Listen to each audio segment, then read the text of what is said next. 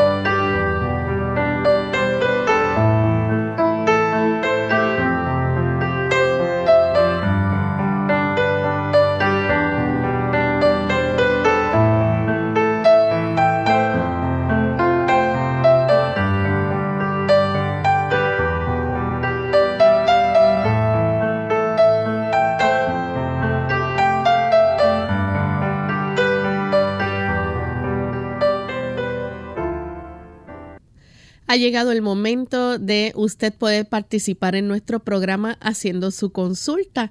Así que esta edición del día de hoy es para que ustedes puedan llamar, comunicarse, escribirnos sus preguntas a través de las diferentes plataformas. Les recordamos nuestra página web radiosol.org a través del chat ahí en vivo. Usted puede escribirnos su consulta durante la hora de nuestro programa.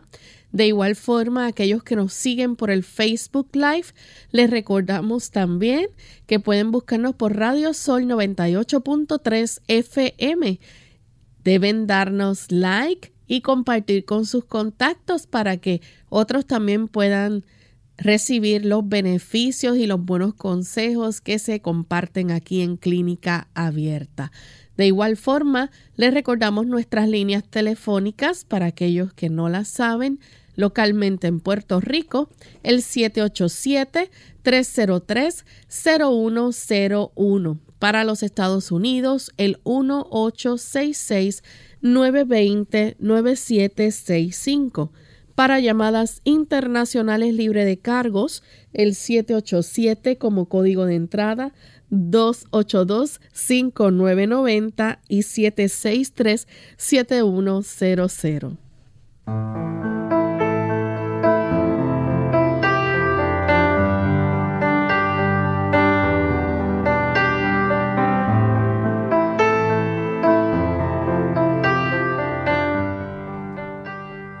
Y estamos muy contentos amigos de poder compartir con ustedes una vez más en este espacio de salud, el que ustedes han hecho su favorito. Y queremos escuchar sus voces con sus dudas, preguntas, consultas que tengan. Hoy es el día para que puedan participar y hacernos esas consultas. Tenemos con nosotros al doctor Elmo Rodríguez, que siempre tiene un buen consejo de salud para cada uno. Así que le damos una cordial bienvenida a él. Saludos, doctor. Saludos cordiales, Lorraine. Saludamos también a nuestro equipo de trabajo y a ustedes, queridos amigos de Clínica Abierta muchas gracias por acompañarnos durante este lapso de los 60 minutos de salud. Así es. Y antes de comenzar a recibir las llamadas, queremos también aprovechar y saludar a todos los amigos que nos ven a través de Salvación TV canal local 8.3, a los amigos que nos siguen también y nos ven a través de Lumbrera TV en Facebook y también aquellos que diariamente nos sintonizan a través de todas las emisoras que se unen en esta gran familia y esta red de clínica abierta. En especial, hoy enviamos nuestro saludo hacia los amigos de Ecuador que nos escuchan a través de Radio Nuevo Tiempo, en Quito a través del 92.1, en Guayaquil a través del 97.3 y en Tulcán a través del 98.1. Así que gracias por esa fiel sintonía que nos brindan y vamos en este momento a compartir el pensamiento saludable. Además de cuidar tu salud física, cuidamos tu salud mental. Este es el pensamiento saludable en clínica abierta.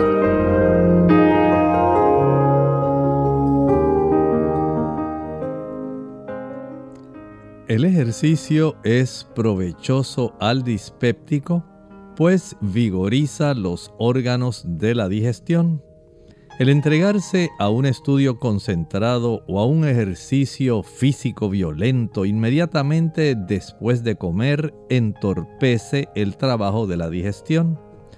Pero un corto paseo después de la comida, andando con la cabeza erguida y los hombros echados para atrás, resulta muy provechoso.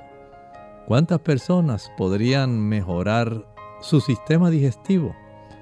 Si tan solo después de las comidas practicaran alguna corta caminata. Esto ayudaría para que el estómago pudiera hacer mejor esa función de mezclado y eventualmente el vaciado estomacal. Esto ayudaría para que se formaran menos gases, para que la persona pudiera desarrollar una mejor digestión. El beneficio es múltiple no solamente cuando usted camina por el hecho de recibir el sol y de activar la circulación. En este caso, el ejercicio después de las comidas tiene un gran beneficio digestivo. Aprovechelo. Es económico, gratis totalmente y los resultados para facilitar el que usted se sienta feliz desde el ámbito digestivo es excepcional. Gracias al doctor por compartir con nosotros el pensamiento saludable y estamos listos para comenzar con la primera llamada. La hace Amalia, ella se comunica desde Mayagüez, Puerto Rico. Amalia, escuchamos la pregunta, bienvenida. Bueno, mi, mi condición Sí, se trata de tragado porque yo tengo fibrosis pulmonar y broncostasia y solamente como cosas majadas y líquidas. No puedo tragar cosas duras. Entonces sé que me trabancan en la tráquea. Mi condición es que tengo fibrosis pulmonar y broncostasia. Y se me hace bien difícil tragar. Bueno, muchas gracias por hacernos su consulta. Esta situación que afecta directamente la zona del parénquima pulmonar, la región que tiene que ver con el tejido pulmonar en sí. Aparentemente en su caso, la cercanía que tiene la región del esófago con la tráquea. Tenemos el esófago que va directamente por delante de la tráquea en el arreglo que Dios puso en el área del mediastino de nuestra zona torácica.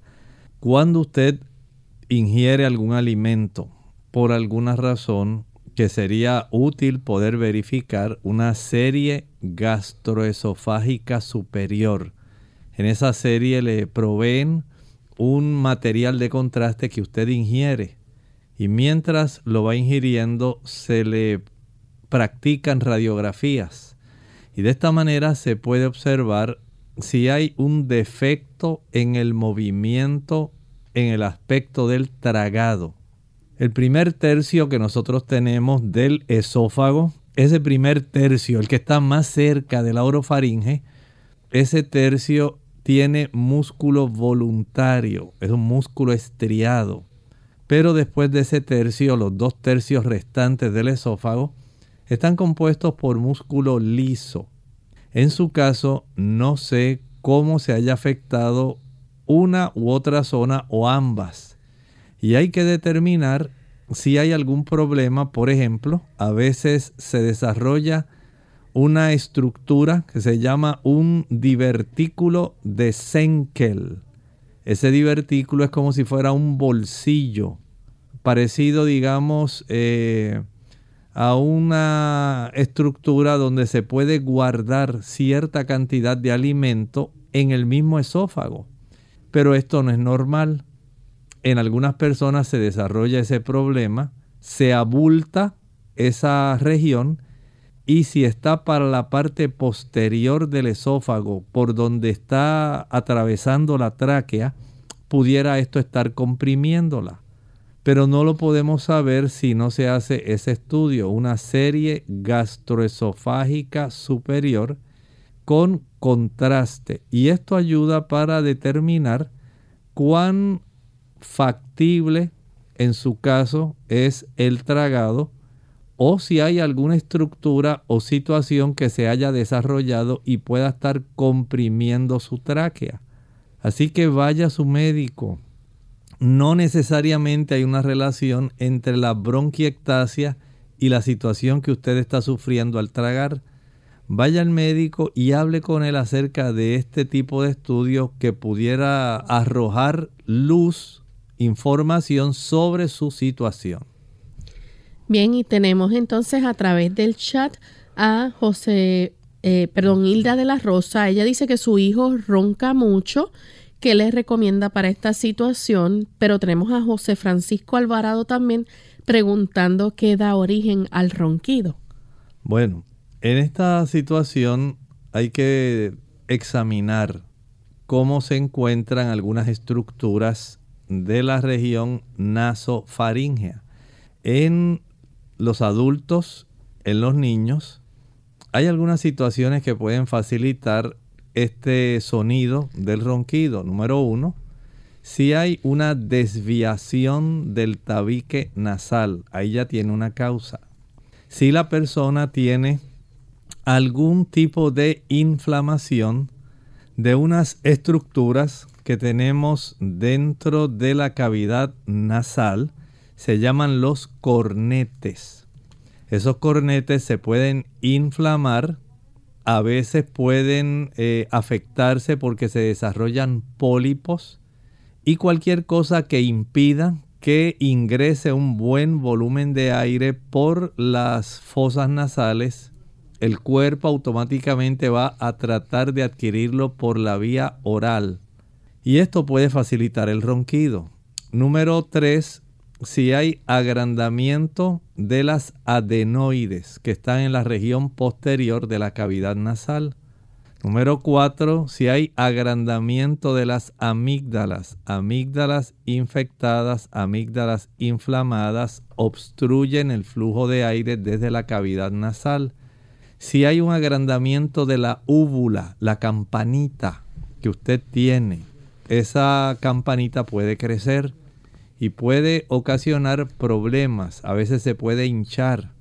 Si hay reflujo gastroesofágico, el reflujo facilita inflamación en la zona orofaringea y esto puede estrechar por la irritación de la mucosa orofaringea por parte del contenido ácido que viene del estómago. Al estrechar esa zona de la orofaringe puede suceder este problema. El crecimiento de las amígdalas linguales son diferentes a las amígdalas que tenemos en las fauces de nuestra boca en la región orofaringea. Las amígdalas linguales también pueden entorpecer. Entonces, llevando al niño a un otorrino laringólogo, un especialista que pueda con mucho detenimiento y con los eh, equipos que tienen, dar lugar a una inspección cuidadosa y observar qué estructuras de todas esas que mencioné pudieran estar afectando que esto se desarrolle en su hijo. Es la mejor manera de poder trabajar con este asunto. Bien, vamos a hacer en este momento nuestra primera pausa y cuando regresemos vamos a seguir contestando más preguntas, así que no se vayan, volvemos en breve.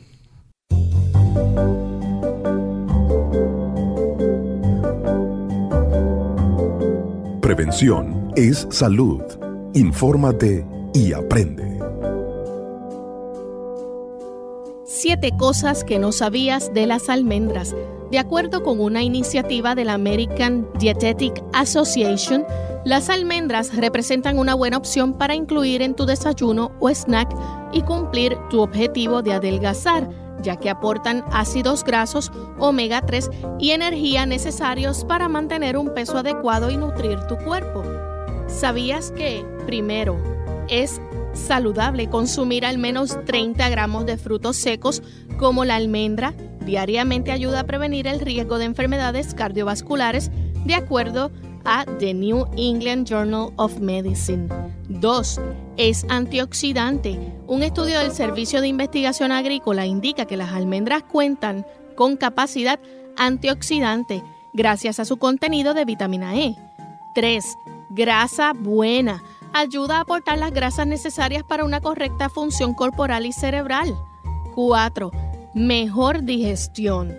Gracias a su contenido de fibra, las almendras te ayudan a sentir mayor saciedad en menos tiempo y agiliza el proceso digestivo. 5. El cáncer. De acuerdo con la Arthritis Foundation, las almendras ayudan a prevenir el cáncer de colon y reducen el estreñimiento. 6. Reducen también los antojos son consideradas un snack saludable ya que se pueden llevar fácilmente a todos los lugares y evitar consumir alimentos altamente calóricos. 7. Mejoran la concentración. Un estudio realizado en la Universidad de Illinois revela que consumir un puñado de almendras durante varios meses ayuda a resolver mejor test de memoria. María Luengo, nutricionista y autora del libro La almendra y otros frutos secos, explica que los frutos secos también ayudan en el tratamiento de enfermedades coronarias gracias al efecto vasodilatador que otorga la arginina contenida en los mismos. Otra ventaja de las almendras es que las encuentras disponibles durante todo el año, así que incluye alimentos saludables y cuida tu salud y también tu figura.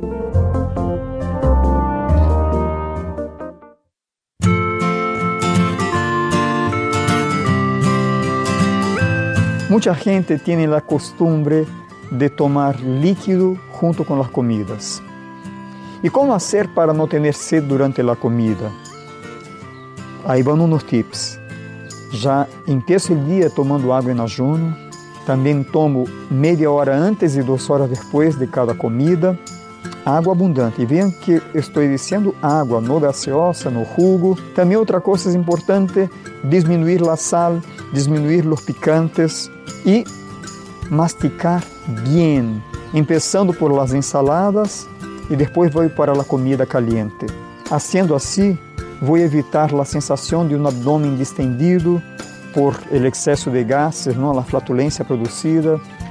Aquela sensação também de mala digestión, con acidez gástrica y un sueño excesivo luego del almuerzo. En Clínica Abierta te queremos saludable. Por eso deseamos que practiques los ocho remedios naturales.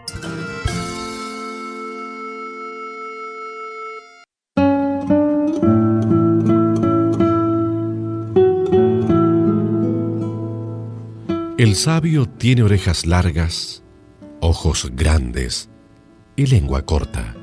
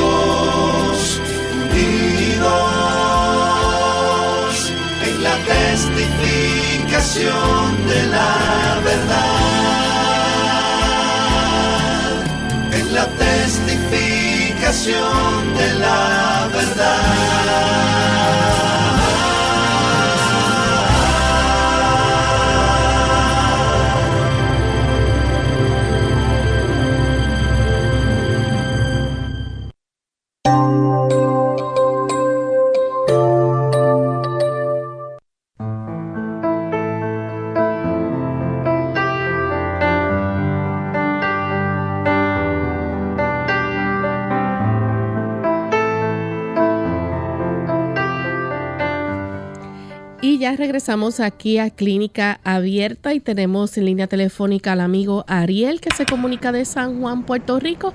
Adelante con la pregunta. buenos días. Buen día. Y gracias.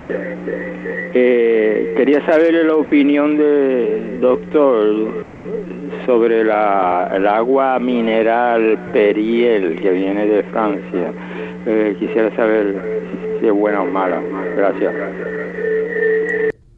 Muchas gracias. En relación a ese producto, hay personas que les resulta muy útil.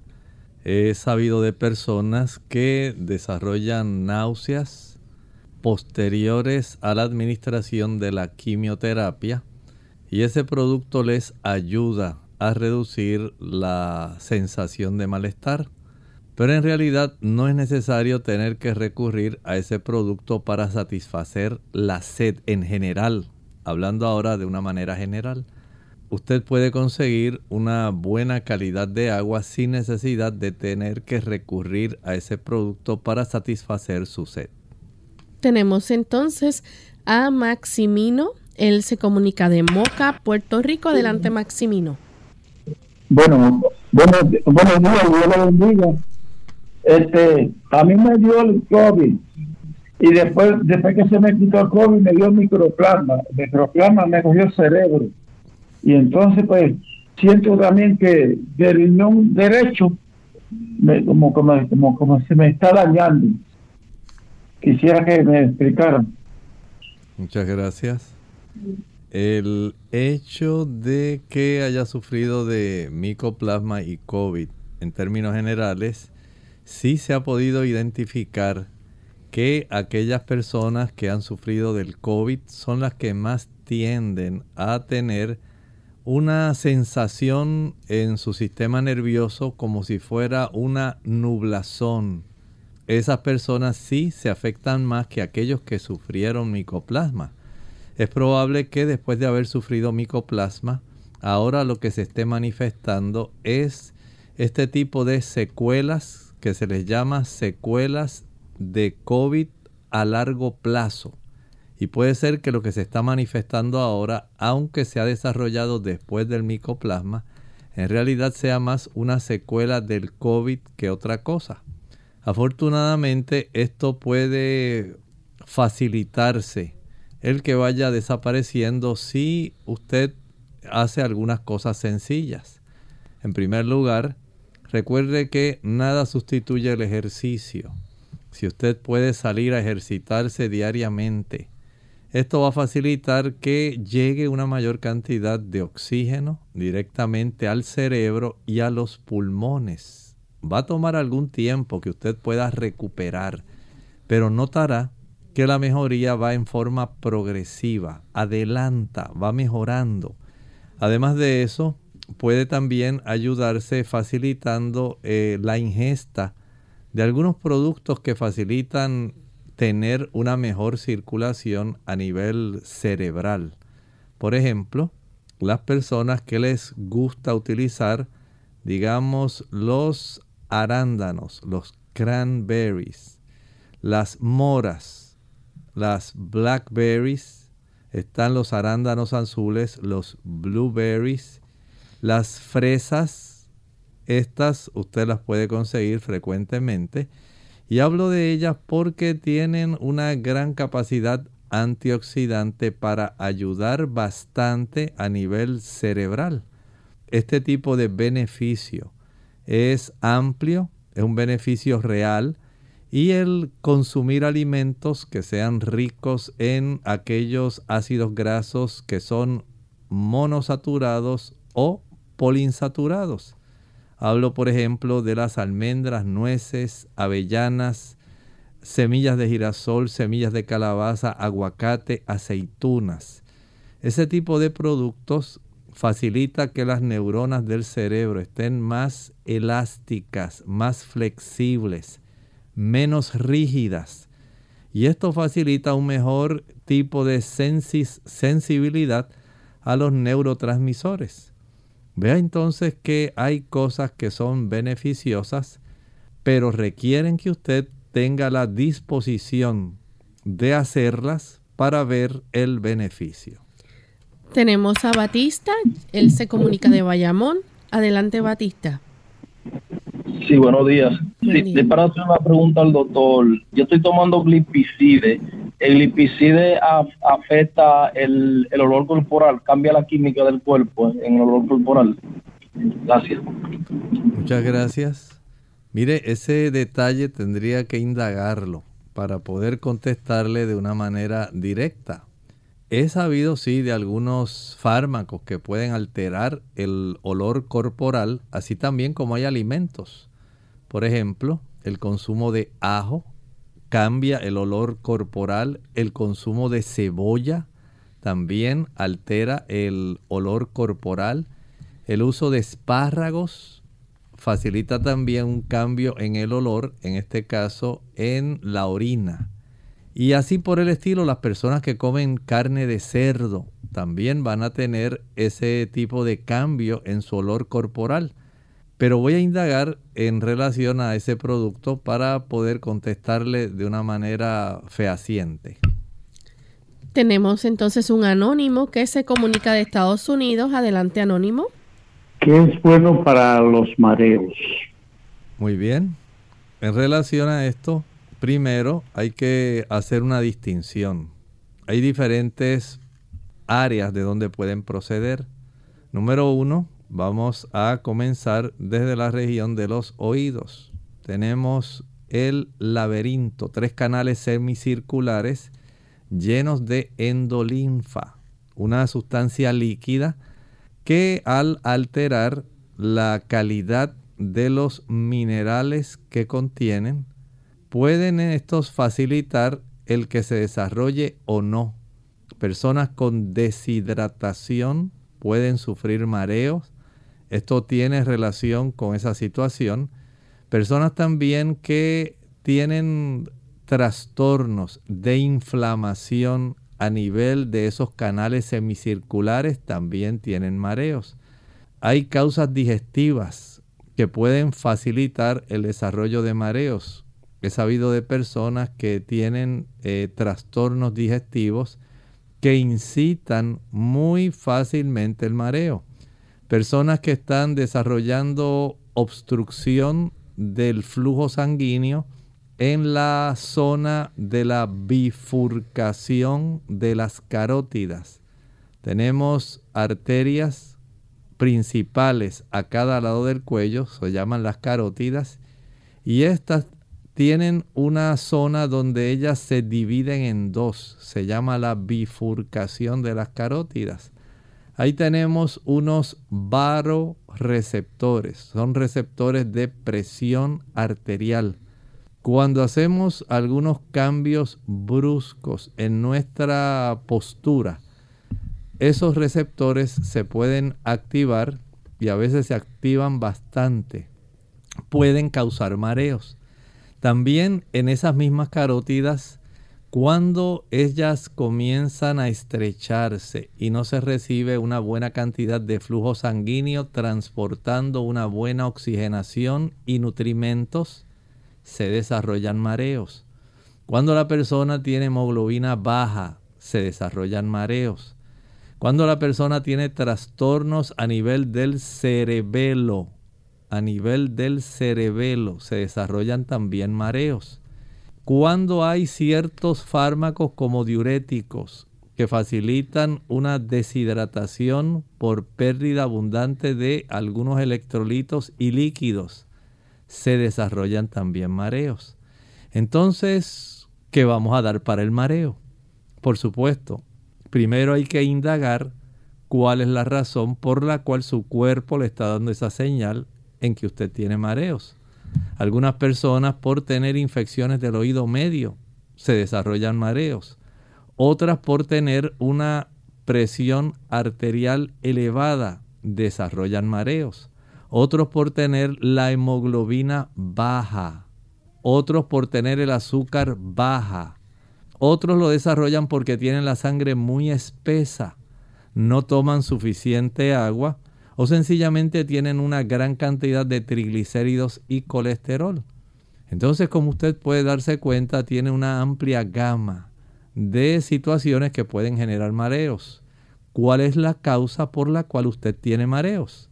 Entonces, usted como un buen detective ahora tiene que indagar respecto a lo que hablé para identificar cuál es la razón de su problema. Tenemos entonces a Miriam de Moca, Puerto Rico. Adelante, Miriam. Buenos días, Dios le bendiga a todos. Buen día. Este, mi problema es que el doctor me dice a mí que yo tengo problemas con las carótides.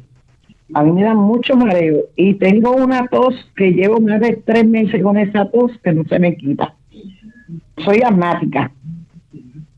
Y yo quisiera saber qué será bueno para esa tos y para eso mareo, porque el doctor me mandó hacer unos estudios de la carótida. Bueno, es necesario que se haga el estudio de esas arterias carótidas. Tal como usted se ha dado cuenta, usted está padeciendo esa situación y es necesario el que se pueda practicar el estudio para ver cómo está la capacidad del flujo sanguíneo en esa área. Practicar un Doppler arterial de esas arterias carótidas da información relacionada a cuán estrechas o permeables pueden estar para que usted tenga un buen flujo de sangre. Recuerde que si no hay una buena circulación sanguínea, la cantidad de oxígeno y de nutrimentos para el cerebro comienza a reducirse y esto puede causar mucho mareo hay también que reconocer que algunas de las ramificaciones de esas arterias carótidas van a llegar hasta la zona del oído interno. Si esas arterias más pequeñas también están estrechas, porque se ha depositado colesterol, porque están inflamadas, o por alguna razón donde se hayan endurecido, posterior a una inflamación, es más fácil desarrollar este problema de estrechez, de falta de oxígeno y también se va a producir esa sensación de mareo en nuestra región, ¿verdad? Principalmente causada en la, por la región del trastorno en nuestro oído interno. Vea entonces que sí es importante que usted se practique esa situación de hacerse estos laboratorios y estos estudios. Bien, vamos en este momento a hacer nuestra segunda y última pausa. Al regreso continuaremos entonces contestando más consultas telefónicas y también las del chat y el Facebook. La inacción es la mayor desdicha que puede caer sobre la mayoría de los inválidos. ¿Qué tal amigos? Les habla el doctor Elmo Rodríguez Sosa en esta sección de Factores de la Salud. Hablando de los principios que rigen la salud, hablamos del ejercicio. La inacción es la mayor desdicha que puede caer sobre la mayoría de los inválidos. Una leve ocupación en trabajo provechoso que no recargue la mente ni el cuerpo influye favorablemente en estas personas. Fortalece los músculos, influye también mejorando la circulación y le da al inválido esa satisfacción de saber que no es del todo inútil, especialmente en este mundo tan atareado. Poca cosa podrá hacer al principio, pero pronto el inválido sentirá crecer sus fuerzas y aumentará la cantidad de trabajo que produce. El ejercicio es provechoso especialmente a aquel que tiene muchos trastornos digestivos pues le vigoriza los órganos de la digestión. El entregarse a un estudio concentrado o a un ejercicio físico violento inmediatamente después de comer, lo que hará será entorpecer el trabajo de la digestión. Pero un corto paseo después de la comida, andando con la cabeza erguida y los hombros echados para atrás, resultará muy provechoso. Recuerde, la inacción es una gran desdicha. Podemos cambiar esta desdicha por una dicha si nosotros podemos ejercitarnos. Dios no es responsable de los padecimientos consiguientes al desprecio de la ley natural y al desprecio de los principios que rigen la salud. Él nos ama. Él desea que nosotros prosperemos y tengamos salud. De ahí que en Jeremías 33:6 el Señor nos dice, He aquí, yo les traeré sanidad y medicina, y los curaré, y les demostraré abundancia de paz y de verdad. Esta cápsula de salud llega a ustedes como cortesía del Ministerio de Salud de la Iglesia Adventista del Séptimo Día.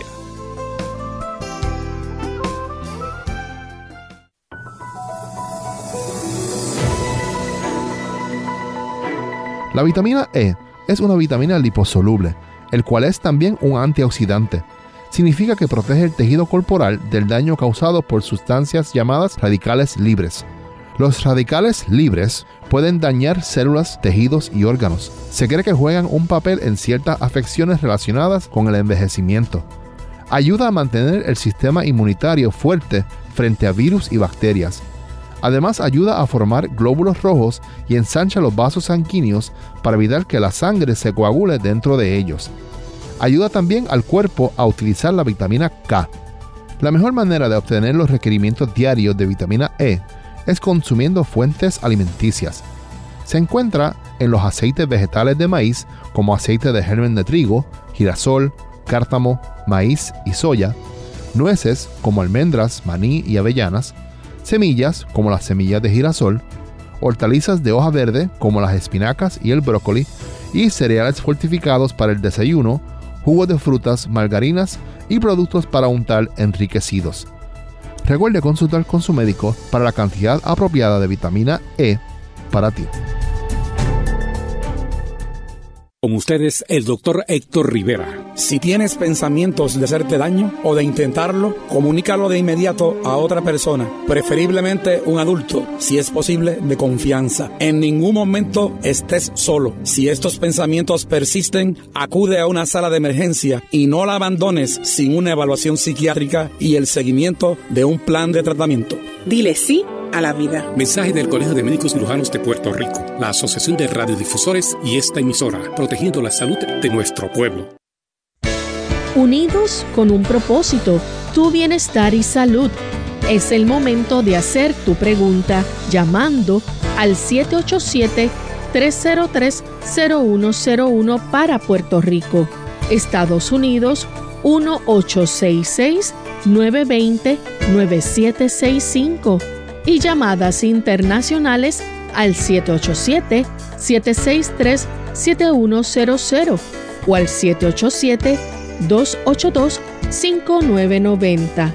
Clínica Abierta, trabajando para ti.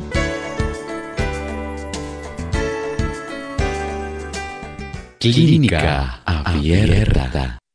Ya estamos de vuelta en Clínica Abierta, amigos, y continuamos contestando sus consultas. En esta ocasión tenemos a Margarita de la República Dominicana.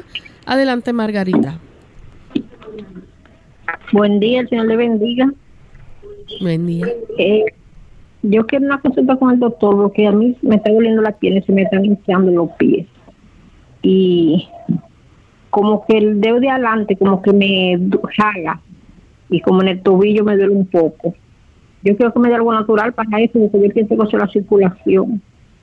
Muchas gracias. Bueno, en realidad las causas de hinchazón de los pies pueden ser diversas. Puede haber artropatías, estamos hablando de problemas en las articulaciones que son muy frecuentes en los pies. Recuerden que se puede hinchar por ácido úrico, por osteoartritis muy frecuente también en los dedos de los pies. También puede ocurrir, como usted dice, por trastornos circulatorios, especialmente trastornos venosos. Y si usted se ha dado cuenta que tiene que ver más con estos trastornos circulatorios venosos, una de las mejores cosas que puede hacer para evitar esto, número uno, acostarse y elevar suave levemente los pies, digamos la altura de unas 4 o 5 pulgadas. Eso ayuda, estamos hablando de unos 15 centímetros. Esto además puede usted beneficiarse eh, parándose cerca de una pared y elevando su cuerpo para que pueda ser la punta de los dedos la que conserve el equilibrio. Baja el talón, sube el talón, baja el talón, sube. Separen la puntita de los pies, sube y baja, sube y baja. Esto hace que los músculos de las pantorrillas puedan facilitar la compresión del sistema venoso y evitar la hinchazón en las piernas, mejorando la circulación venosa. Hay también beneficios cuando la persona no está mucho tiempo de pie en una sola posición o no está mucho tiempo sentada en una sola posición, ya que ambos tipos de postura pueden facilitar el que se desarrolle cierto grado de insuficiencia venosa. También sería muy apropiado, por ejemplo, algunas personas utilizan plantas para ayudar a beneficiar té de plantas o algunos suplementos como pensemos en el Butcher's Broom, conocido en español como rusco. Ese tipo de planta que viene encapsulada, pulverizada y encapsulada o viene también a veces en forma de tintura, tintura en glicerina. Puede ser útil para mejorar la circulación, pero si la insuficiencia circulatoria es grande, hay que indagar. Si la persona padece de hipertensión arterial, ahí tiene otra causa de hinchazón. Si la persona tiene alguna insuficiencia renal, ahí tiene otra causa de hinchazón.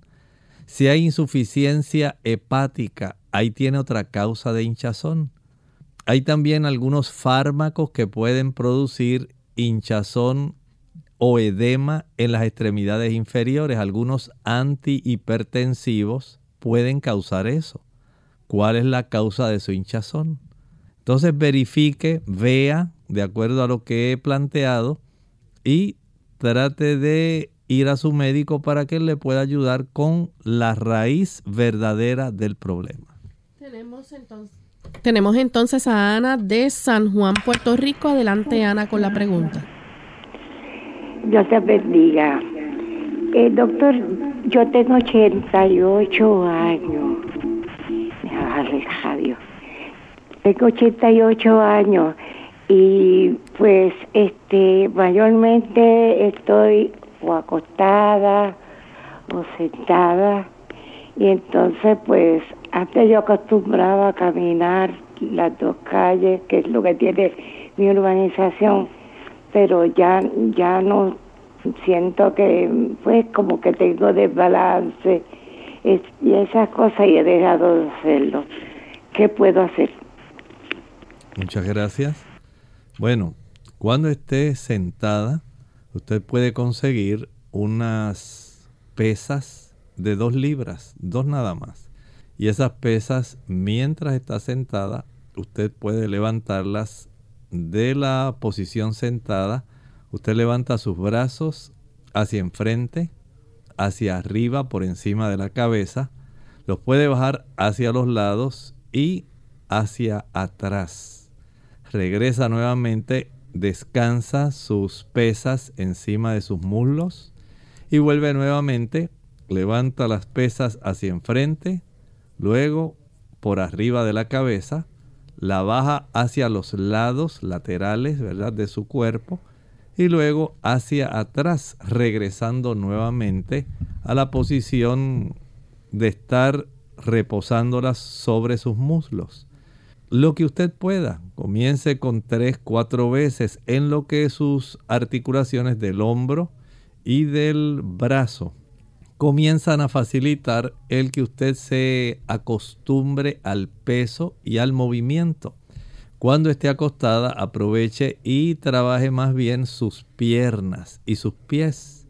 Puede comenzar haciendo flexiones dorsiflexiones del pie. Esto es que usted atrae su pie, la parte del empeine, ahora usted la acerca a usted y luego baja la punta de sus pies hacia lo más lejano posible, vuelve otra vez la punta del pie hacia usted, vuelve y nuevamente hacia lo más lejano posible, de tal manera que usted siente que los músculos de las pantorrillas se van a estar moviendo. Luego ya puede comenzar a mover los tobillos. Haga eversión e inversión de su pie. O sea, gira su pie suave hacia adentro, gira el pie suave hacia afuera hasta donde pueda. Lo hace con ambos. Luego va a flexionar la rodilla de la posición supina, o sea, de la posición que usted está acostada mirando al techo. Ahora usted atrae hacia usted como si usted quisiera abrazar sus piernas, porque se las está llevando hasta el pecho. Eso es lo que usted va a hacer. Estira la pierna, flexiona la otra pierna, la izquierda, estira, flexiona la derecha, estira, flexiona la izquierda, estira. Y luego entonces va a llegar a la articulación de la cadera, dejando la pierna recta. Poco a poco, según usted pueda, comience a elevarla, pero recta, hacia arriba, hasta donde usted pueda. Bájela, ahora levante la otra pierna, bájela y así hágalo varias veces. Luego trate de moverla lateralmente. Mientras usted está acostada, llévela lateral, como si usted fuera a bajarse de la cama por el lado derecho, y luego lo va a hacer girando hacia el lado izquierdo, como si fuera a bajarse de la cama por el lado izquierdo. Y así va a practicar, haga 3, 4, y cada día, según la cada una de las articulaciones, comience a ganar fortaleza y fuerza. Entonces usted va aumentando poco a poco, cada semana, añada un ejercicio más, una repetición adicional. De esta manera, tanto se están ejercitando las articulaciones inferiores mientras está sentada y las inferiores cuando está acostada, superiores cuando está sentada e inferiores cuando está acostada. Tenemos entonces a Nelly. Ella se comunica de Estados Unidos. Nelly, ¿le escuchamos? Si yo te quiero hacer una pregunta al doctor a ver si me puede dar un remedio casero.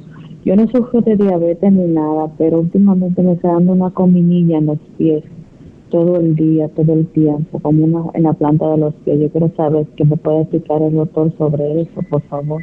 Gracias. Gracias.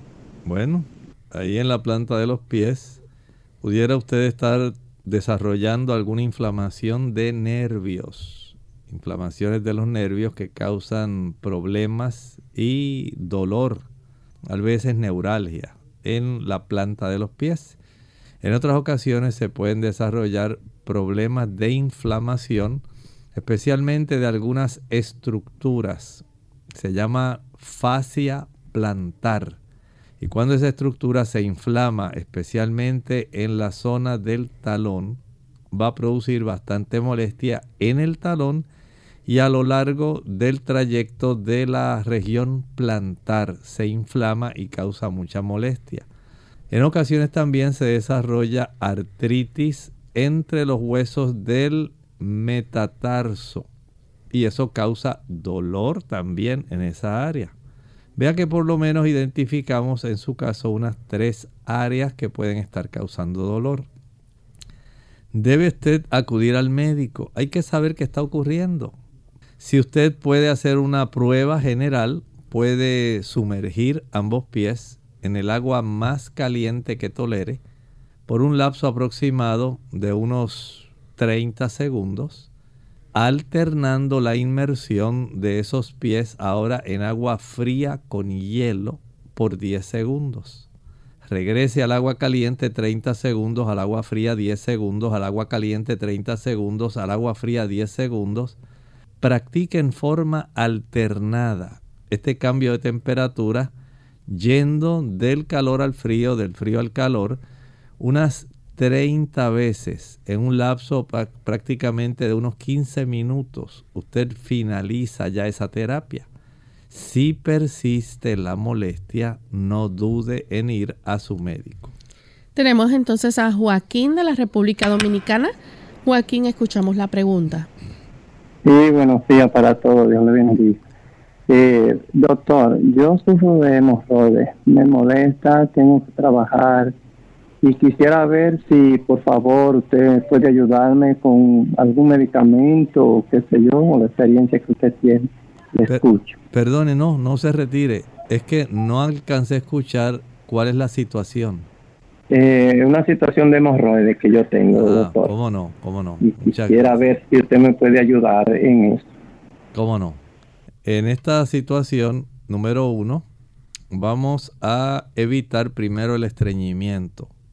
El estar estreñido facilita el desarrollo de hemorroides internas y externas.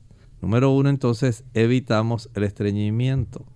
Número dos, vamos a conseguir un envase que pueda ser bastante ancho y un poco profundo para que usted pueda practicar un baño de asiento. Baño de asiento en dentro de ese envase, ese balde, esa, ese tipo de contenedor donde usted quepa sentado. Mientras adentro hay bastante agua tibio caliente. Que usted no se queme, pero que esa agua esté tibia caliente. Se sienta dentro de esa agua por un lapso de unos 10 minutos. Ya en 10 minutos aproximadamente se enfrió. Usted se levanta de ahí, seca con mucho cuidado la zona de la región perianal y ahora se va a aplicar vitamina E. Esto lo va a hacer durante la noche.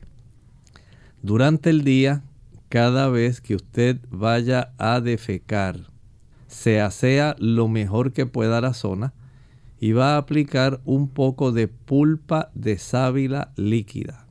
Claro, usted tiene que haber preparado la pulpa de sábila previamente.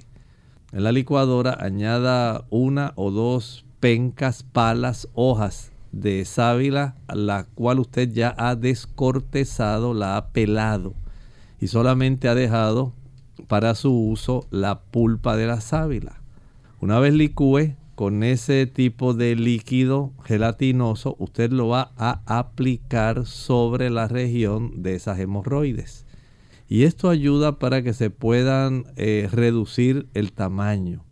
Pero si persiste el aspecto del el estreñimiento, el asunto va a continuar y puede empeorar. A veces cuando estas varices se trombosan, se van endureciendo y se va perdiendo la capacidad de poder eh, fluir fácilmente la sangre, se desarrollan trombos en la pared de esas varices, por lo cual hay que recurrir a la cirugía. Tenemos entonces a través de el chat a Isaac que nos escribe desde Cochabamba en Bolivia. Eh, dice que están entrando al invierno y en esta temporada le pican mucho los párpados y alrededor de los ojos. Es un eh, eh, dice, escozor constante y de tanto frotar pues le llega a arder la zona alrededor de los ojos. ¿Qué puede, qué podrá hacer? Pregunta. Lo más sencillo que puede hacer en esa área es aplicarse un poco de vitamina E. La vitamina E va a ayudar con esta situación, pero aplíquesela antes de salir de su casa. Esto es importante para que pueda conservar, digamos, una mayor protección tanto en el borde palpebral, borde del párpado, como en la superficie de los párpados en sí. Con este tipo de situación tan sencilla usted se puede beneficiar. Si el escosor fuera mucho sobre el párpado, no en el borde del párpado, sobre el párpado puede aplicarse con un aplicador de algodón, un Q-tip, un cotonete, un poquito de vinagre, pero que no le caiga dentro del ojo. Con mucho cuidado lo aplica en la piel del párpado, no en el borde del párpado. Tenemos entonces a Ana que pregunta qué tan beneficiosos son los jugos verdes para un adulto mayor y con qué frecuencia puede tomarlos. Bueno, en realidad no sé por qué le está dando jugos verdes y no le puedo explicar con qué frecuencia los va a tomar, porque tienen sus indicaciones. Si usted se los da porque tal vez eh, leyó o escuchó que son útiles, que tienen antioxidantes, que los tienen, que tienen vitaminas, minerales, que los tienen, y usted desea darle, digamos, dos, tres onzas cada día, pues básicamente no hay ningún problema. Pero es si a usted le recomendaron por alguna causa específica, digamos, le hace falta aumentar la cantidad de vitamina K. Ahí tiene un beneficio. Si es que tiene problemas de coagulación, si tiene una reducción en los factores de coagulación, ahí tiene otro beneficio. A veces pueden elevar también la cifra de la hemoglobina por la estructura muy parecida entre la clorofila y la hemoglobina. Pero en realidad si no hay una razón específica y usted desea prepararlo, solamente dele dos o tres onzas diarias. No es necesario estar constantemente practicando esto. Bien, tenemos entonces a Martín Portalatín de República Dominicana. Dice que pasa el día tomando agua y en la noche orinando. La única recomendación es que no tome después de las 7 de la noche agua. Durante el día sí, y así no va a tener problemas de no dormir a consecuencia de mucha diuresis. Bien, ya hemos llegado entonces al final de nuestro programa. Agradecemos a los amigos que hicieron consultas. Les invitamos a que mañana nuevamente nos acompañen, que estaremos tocando otro interesante tema sobre las enfermedades psicosomáticas. Así que antes de finalizar, compartimos con ustedes este pensamiento para meditar.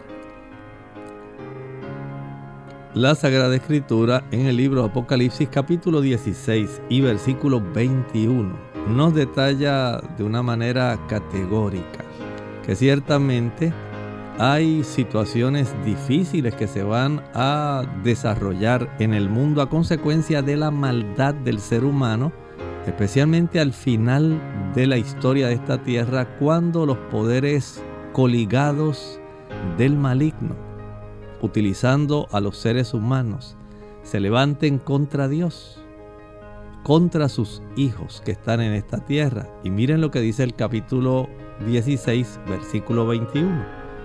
Y cayó del cielo sobre los hombres un enorme granizo como el peso de un talento y los hombres blasfemaron contra Dios por la plaga del granizo, porque su plaga fue sobremanera grande. El Señor es un juez justo. Él nunca va a permitir que se desarrollen juicios que Él ya no haya evaluado y que sean justamente retribuidos. Nosotros entonces nos despedimos y será hasta el siguiente programa de Clínica Abierta. Con mucho cariño compartieron el doctor Elmo Rodríguez Sosa y Lorraine Vázquez. Hasta la próxima.